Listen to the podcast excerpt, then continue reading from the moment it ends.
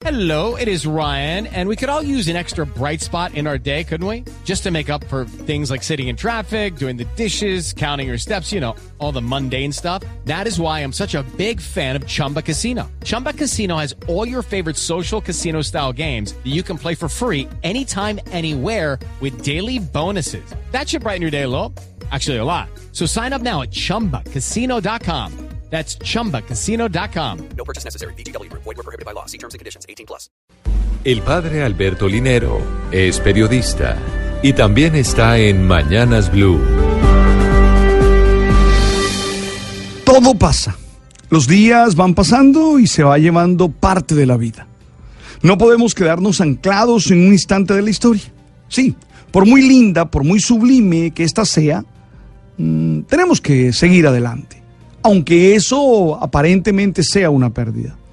Pero esa no es la verdad, porque además de ser una pérdida, algunas veces significa que el devenir del tiempo también se lleva experiencias difíciles, también se lleva experiencias complicadas, entonces también termina siendo una ganancia. Somos seres que viajamos, que estamos siendo, no estamos eh, parqueados en la historia. Lo malo es que nos vamos volviendo viejo y que aunque se digan muchas cosas lindas de la vejez, esta realmente es casi que una enfermedad que nos restriega nuestra fragilidad. Por eso, lo más importante es ser capaz de gozar cada situación, es ser capaz de vivir con pasión y con toda la fuerza posible cada instante, cada momento que tenemos y aprovecharlo para sacarle el mayor provecho. No vale la pena vivir en el pasado, con recuerdos que nos deprimen y que nos hacen sufrir. Así como tampoco vale la pena vivir ansiosamente el futuro, lo que nos va a pasar, qué, qué será. No, no, no. Creo que lo más importante es tener los pies puestos en el presente y vivirlos con tranquilidad. Somos conscientes que este año 2018 va terminando y con él muchas situaciones que hemos vivido se van yendo. Otras se van abriendo para nuevas experiencias.